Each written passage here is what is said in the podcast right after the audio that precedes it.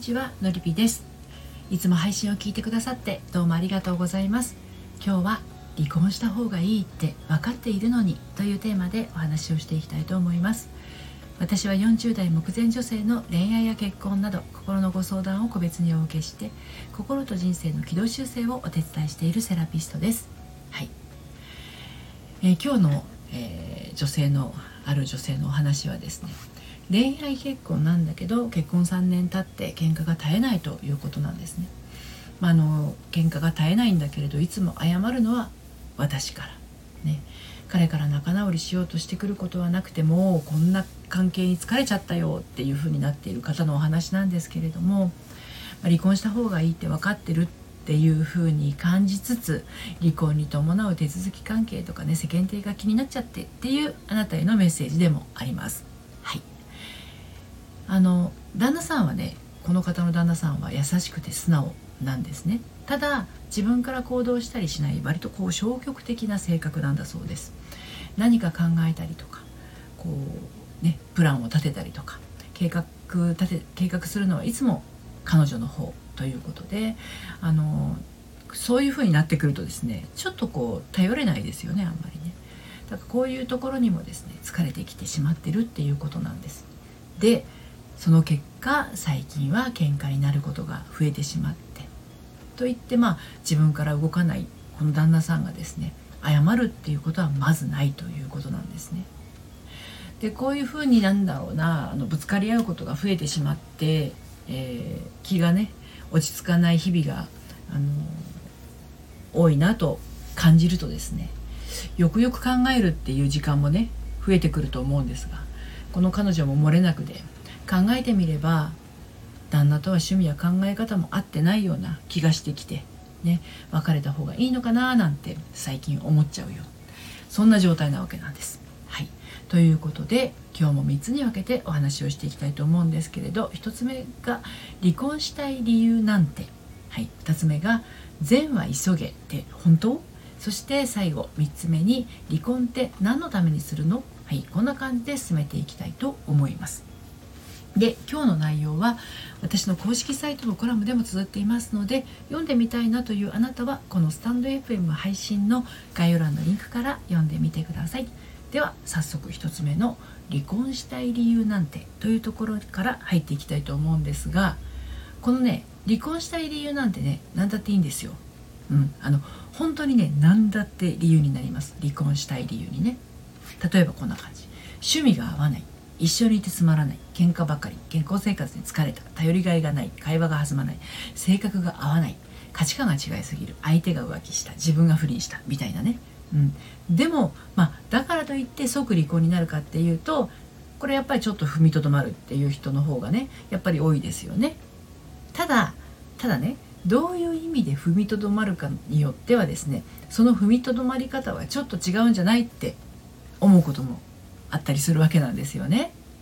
うん、あの例えばこんな感じですね。どういう意味で踏みとどまるのか。踏みとどまり方ですよ。3つ言います。なんとか修復できないかとお互いに歩み寄る方向で考える人、うん、世間の目があるからとりあえず我慢する方向として考える人。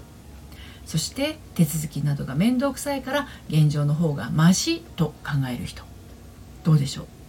ねどれを選ぶかによってその後の結婚生活が大きく変わってしまうってことがね予測できないでしょうかね。はい、で2つ目の「善は急げって本当?」ということについて、ま、さらにお話し進めていきますけれど今現在の結婚生活が自分の思っていたものと違うこれね結構あると思うんですよね。うん、これはまあ離婚するしないにかかわらず違う人間が2人で暮らしていれば当然違うことが多くあることが、まあ、自然だからですね。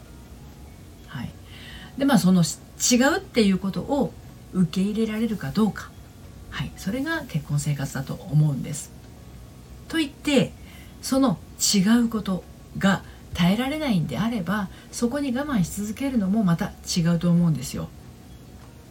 で離婚を考え始めると違うことリストを多く並べ始めると思うんですけれど離婚したいという思いが強ければ強いほど受け入れられることリストも並べ始めてみてほしいんですね。はい。受け入れられることリストです。もうね本当に離婚するしかないじゃんっていう夫婦は受け入れられることリストがねこれ上げられないんですよ。手が止まっちゃうんです。まあそこまでいったら善は急げですね。だって自分の人生って限りがありますし相手の人生も限りあるものですからね。はい。で最後に3つ目の離婚って何のためにするの？ということについてお話をして今日の配信締めくくっていきますけれどもね。あのそもそも離婚って何のためにするのかといえばですねあの今の結婚生活を終えるためっていうよりはそれをすることによって本当に必要な自分の将来のためにするものだと思うんですよ。うん、自分の未来のためにするもの。未来の自分を迎えに行くためにするものです。離婚がですよ、うん、そこに踏み出していくためのジャンプ台。自分の未来のためにするもの。自分の未来未来の自分を迎えに行くためにする。そこに踏み出していくためのジャンプ台が離婚。だと思うんですね。だからいかに丁寧に今の結婚を終えるか。ということが肝心なんじゃないかなって思うんです、はい、少なくともね一度は愛し合った夫婦です。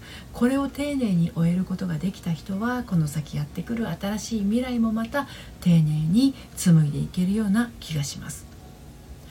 だからまあジャンプ台をね丁寧に設置するためにも今ある夫婦の心の隅々のかけらを一度全部2人のテーブルに並べて眺めてみる時間。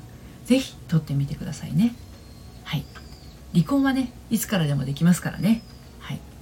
あのそしてねあのよく言うんですけど各種手続各種手続きめんどくさいっていう人多いんですけど、まあ、確かにやること本当にたくさんあるんだけれど未来に希望を持ってする離婚の場合はですねこれね意外とあっという間に終わっちゃいます。